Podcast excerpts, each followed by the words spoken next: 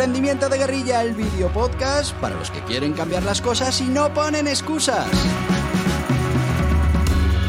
Los que se ponen en marcha con los recursos y medios disponibles. Los que buscan la formación y herramientas necesarias. Y sobre todo para los que no tienen miedo al fracaso, al emprendimiento. Así que si ya eres un guerrillero del emprendimiento o quieres serlo, bienvenido a nuestra comunidad. ¡Vámonos!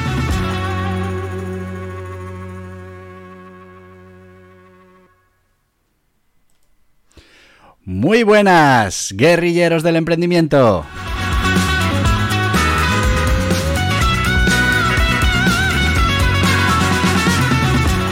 ¿Qué tal vais? ¿Qué tal va este martes? Ya sabéis que tenéis que conseguir que vaya al menos tan bien como me va a mí. Y si no es así, pues ya sabéis lo que tenéis que hacer.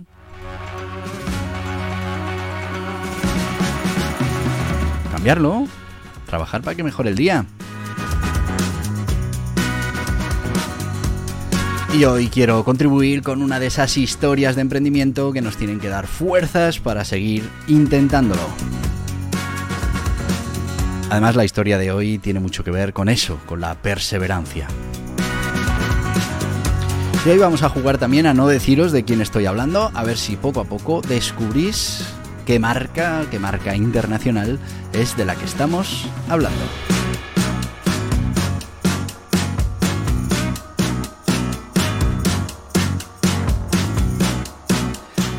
Y veréis cómo, bueno, en esta historia hay un poquito de todo. Hay el perfil típico de un emprendedor de guerrilla. Y sin más, vamos a empezar con esta historia, que es una historia apasionante de emprendimiento. Estamos hablando, vamos a hablar de Harlan, que es un nombre, pero por ese nombre no os va a decir absolutamente nada. Bueno, pues Harlan nació el 9 de septiembre de, 1900, de 1890 en la comunidad agrícola de Henry Bile en Indiana, en Estados Unidos, y bueno, pues desde pequeñito ya tuvo muchísimos problemas. Ten en cuenta que, bueno, pues eh, cuando tenía cinco años de edad, pues su padre muere, él tiene que ayudar en el negocio familiar o en la granja familiar y bueno, pues eh, a partir de los 12 años deja los estudios y se pone directamente a trabajar a tiempo completo en esa granja familiar. Su madre eh, conoce a una persona y bueno, pues acaba casándose con esta persona y este padrastro pues parece ser que mm, da muy mala vida a nuestro protagonista, a Harlan, que en un momento dado decide escaparse y alistarse en el ejército para huir de la situación familiar que tenía. Claro, para eso él tenía 13 años y tiene que falsificar ese registro de nacimiento para que le permitan entrar al ejército y bueno, pues eh, entra en el ejército y es destinado al servicio militar en Cuba, donde bueno, pues pasa una serie de tiempo y después regresa a Estados Unidos, se traslada a Sheffield, a Alabama, y allí, bueno, pues empieza a estudiar leyes por correspondencia, entiende que, que, bueno, pues que es importante esa formación que no pudo tener cuando era niño, pero mm, bueno, desarrolla infinidad de, de diferentes empleos. Estamos hablando que trabaja como marino mercante, como vendedor de seguros, como bombero, en los ferrocarriles como granjero, bueno, pues muchísimas actividades que le van permitiendo desarrollarse como persona y como profesional. En 1908 eh, contrae matrimonio con Josephine King, con quien tuvo tres hijos, Margaret, eh, David y Mildred.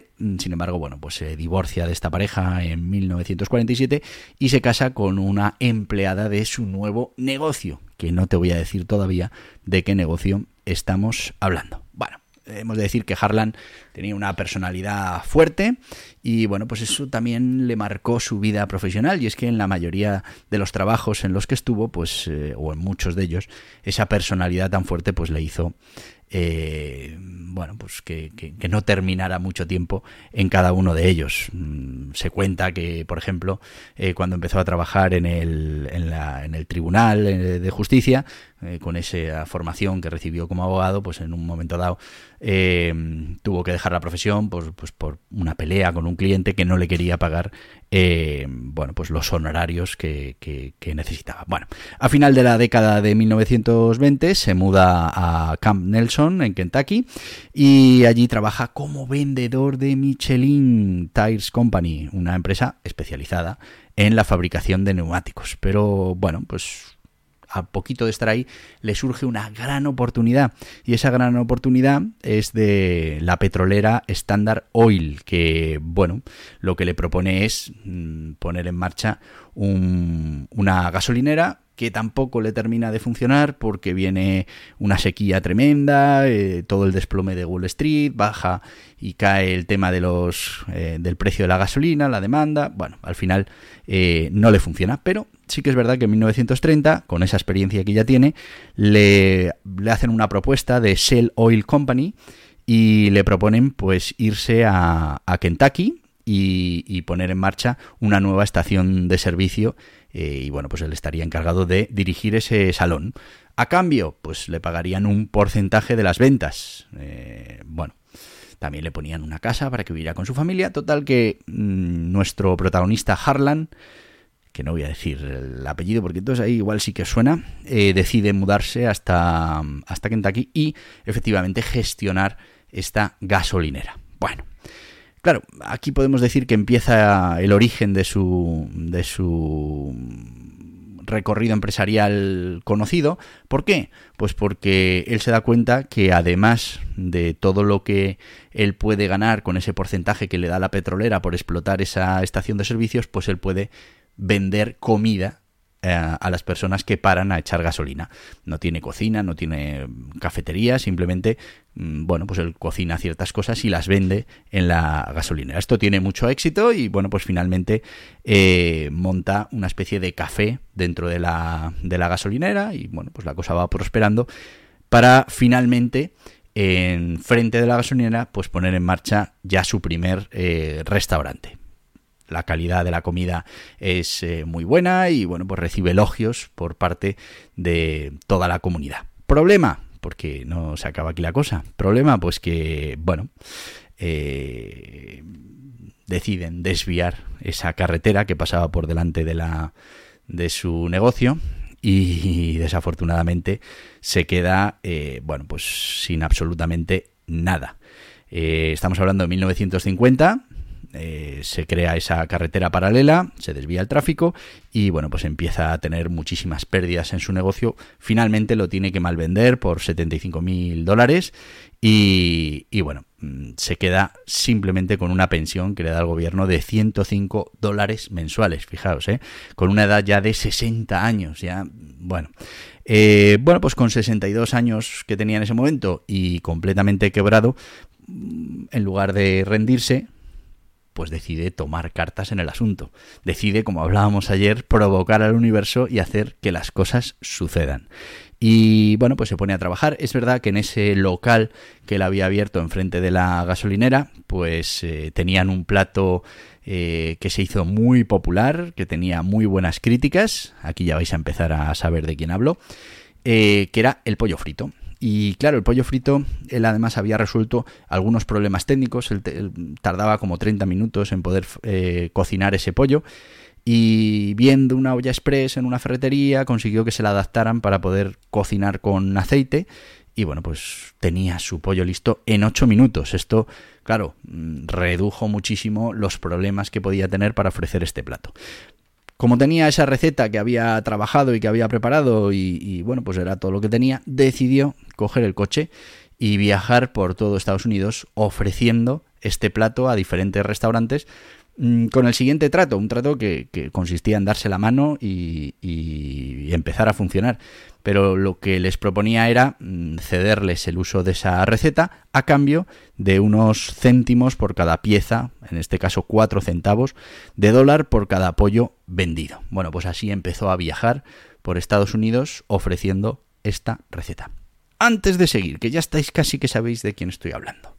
Bueno, pues eh, antes de eso vamos con nuestros patrocinadores. Hoy vamos con Gestoritas, que es esa gestoría online para todos los que vais a poner en marcha un proyecto, ya lo tenéis puesto en marcha, queréis constituir una sociedad limitada, daros de alta como autónomos, bueno, pues sabéis que tenéis una serie de obligaciones, esta gente os va a ayudar a cumplir esas obligaciones, tienen plataforma online, tienen eh, absolutamente todos los medios y los profesionales para que podáis quedaros tranquilos, cumplir con vuestras obligaciones contables, fiscales, laborales, mercantiles y os podáis dedicar a lo importante, que qué es vuestro negocio os lo cuentan.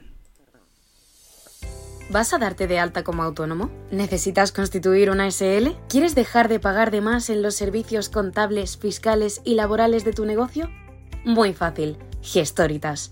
Asesoramiento ilimitado con un gestor asignado en Gestoritas. Lo último en tecnología, plataforma contable, fiscal y laboral, software de facturación, portal del empleado todo lo que necesitas para cumplir con tus obligaciones fácilmente también en Gestoritas. Con experiencia, además de en los negocios tradicionales, en los digitales, tiendas online, infoproductos, dropshipping y learning con los profesionales de Gestoritas. Visita gestoritas.es barra hola y empieza.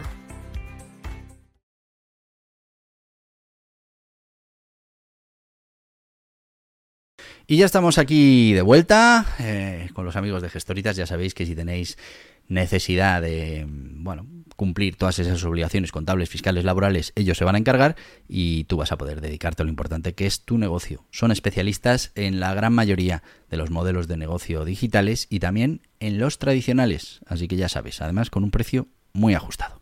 Bueno, volvemos con la historia de hoy, esa historia de emprendimiento. Mm, teníamos a nuestro protagonista mm, bueno, pues cobrando una pensión de 105 dólares y, mm, totalmente arruinado, que decide viajar por Estados Unidos ofreciendo su receta y su técnica, porque al final estamos hablando de una receta propia, pero también estamos hablando de una técnica nueva para poder hacer esos platos rápidamente y bueno, pues que, al final se pudieran preparar eh, bajo pedido prácticamente inmediato. Bueno, pues eh, se dedica a viajar por todo Estados Unidos. Ya os digo, el acuerdo es un apretón de manos. Ah, pues sí, pues sí, pues mira, son cuatro, cuatro de, eh, céntimos o, bueno, en este caso centavos de dólar por cada pieza de pollo y así empieza a difundir esta receta por todo Estados Unidos. Bueno, hemos de decir que cuando tenía su gasolinera y su cafetería, pues el gobernador de Kentucky le, nombra eh, eh, coronel de Kentucky, pues un poco en homenaje a, la buena calidad de esa comida que ofrecía y bueno, pues lo que había hecho por la eh, comunidad. él mm, coge ese personaje, ese coronel Sanders, que es, es él, él es Harlan Sanders, Coronel Sanders y lo utiliza dentro de este nuevo proyecto que ha emprendido de difundir esa receta, ese método, para que mm, bueno, pues su pollo frito pueda estar en cualquier rincón de los Estados Unidos. Él crea, le pone marca, porque sabe lo importante que es eh, trabajar eh, con una marca reconocible, y a, su producto le llama Kentucky Fried Chicken. Bueno, ya sabéis de quién estamos hablando, ¿no? Bueno, pues eh, como os decía, y para que os hagáis una idea, él además eh, interpreta lo que él entiende que sería un coronel de Kentucky y empieza a vestirse y a dejarse el pelo el pelo y la barba como él entiende que sería un coronel, ese traje blanco que finalmente es la imagen icónica de la marca del Kentucky Fried Chicken. Estamos hablando que empezó con 62, 63 años esta, este nuevo modelo. Bueno, pues con 74 años, en 1964, el coronel Sanders tenía ya 600 locales en Estados Unidos y Canadá. Eh, bueno, seguía siendo un negocio familiar. Harlan se encargaba de las ventas, el papeleo. Su mujer, esa segunda esposa que conoció en el restaurante, pues eh, hacía la mezcla de esas especias secretas que se le mandaban luego a cada uno de los franquiciados. Bueno, pues eh, le había enseñado cómo hacer el pollo como tal, pero ese toque especial eh, venía mm, perfectamente envasado y secreto para que bueno pues eh, todos los franquiciados quisieran ser franquiciados y pagaran por esa franquicia. Bueno pues eh, finalmente claro, ya con muchos años, decidió vender la mayor parte de sus acciones a un grupo inversor en, Estados Unidos por 2 millones de dólares. Eh, y además, bueno, pues aceptó permanecer como portavoz eh, con un salario vitalicio de unos 75 mil dólares, que para, que os hagáis una idea equivaldría ahora a medio millón de, euros en la actualidad, ¿no? Eh, bueno, el grupo inversor aceleró el negocio, eh, está claro que, bueno, pues para eso los grupos inversores tienen mucha mano. Aumentó esas franquicias de Kentucky Fried Chicken a más de 2.700. Eh, la imagen del coronel Sanders se hizo famosa en el mundo entero. Y bueno, llegó en un punto que fue reconocido como la segunda celebridad más conocida en, en el mundo. Fijaos, ¿eh? ese, ese personaje que se inventó y ese icono de su grupo.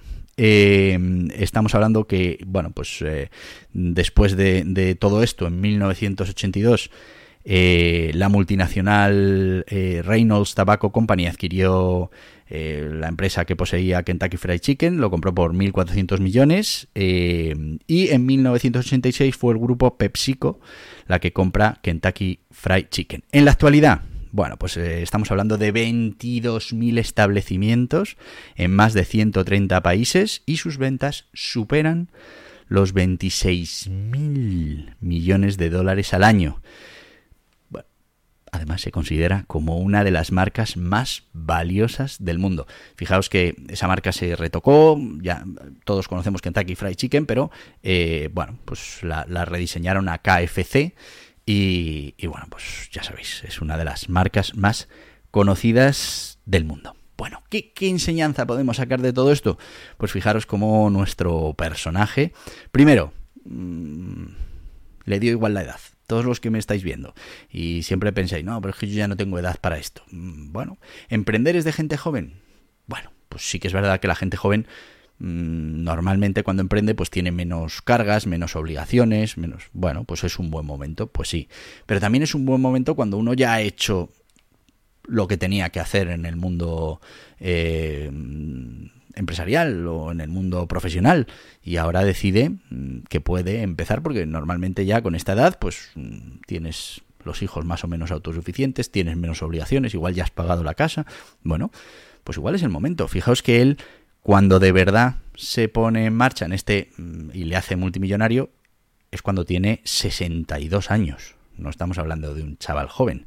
Sin embargo, con 62 años se pone a viajar, se pone a ponerse en contacto con diferentes restaurantes en las diferentes partes de los Estados Unidos y poco a poco consigue esos 600 eh, locales franquiciados a los que les pasa esa, técnica y esa receta para hacer el pollo frito que están comercializando su producto y bueno pues que, le hacen en un momento dado pues poder vender todas esas unidades de negocio, toda esa franquicia, todo ese negocio por 2 millones de euros en 1970, que es un, dineral, y luego como los fondos de inversión, metiéndole dinero y, facilitando ese crecimiento, pues consiguen llegar a que bueno, pues sea una marca mundialmente reconocida. También me parece muy interesante este caso cómo eh, Harlan eh, eh, es capaz de entender la importancia que tiene una marca, lo primero que hace cuando está comercializando este, este producto, más allá de, complicados contratos de franquicia que le blinden y tal,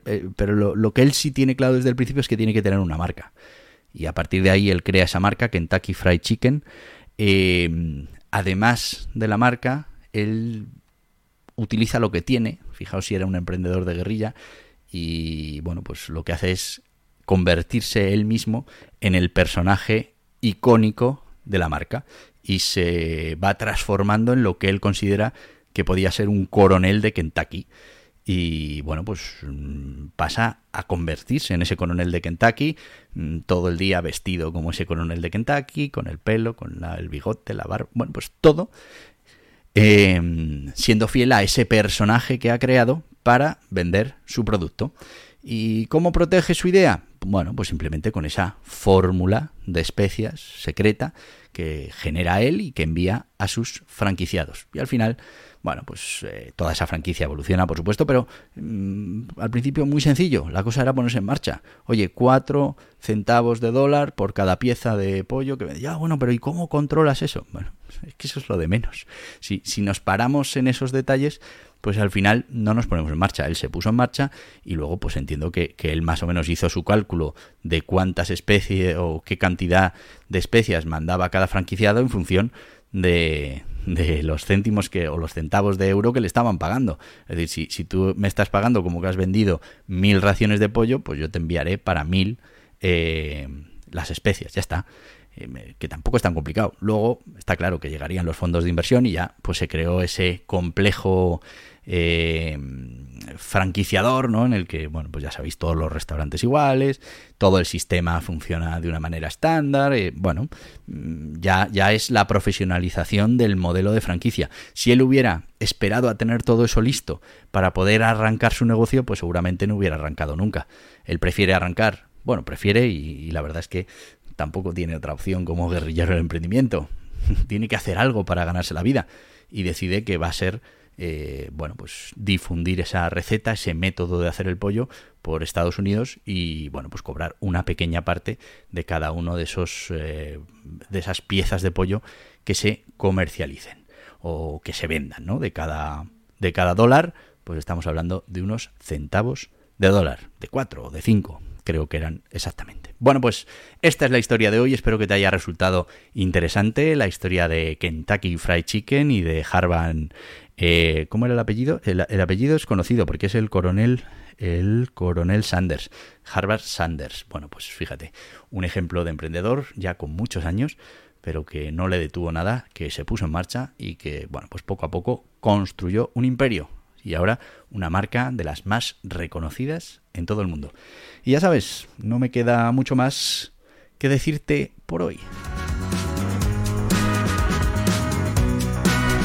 Eso sí, lo que te voy a decir hoy. Como todos los días,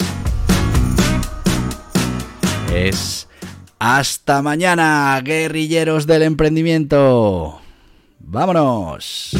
Y hasta aquí el podcast Emprendimiento de Guerrilla con este que les habla Borja Pascual.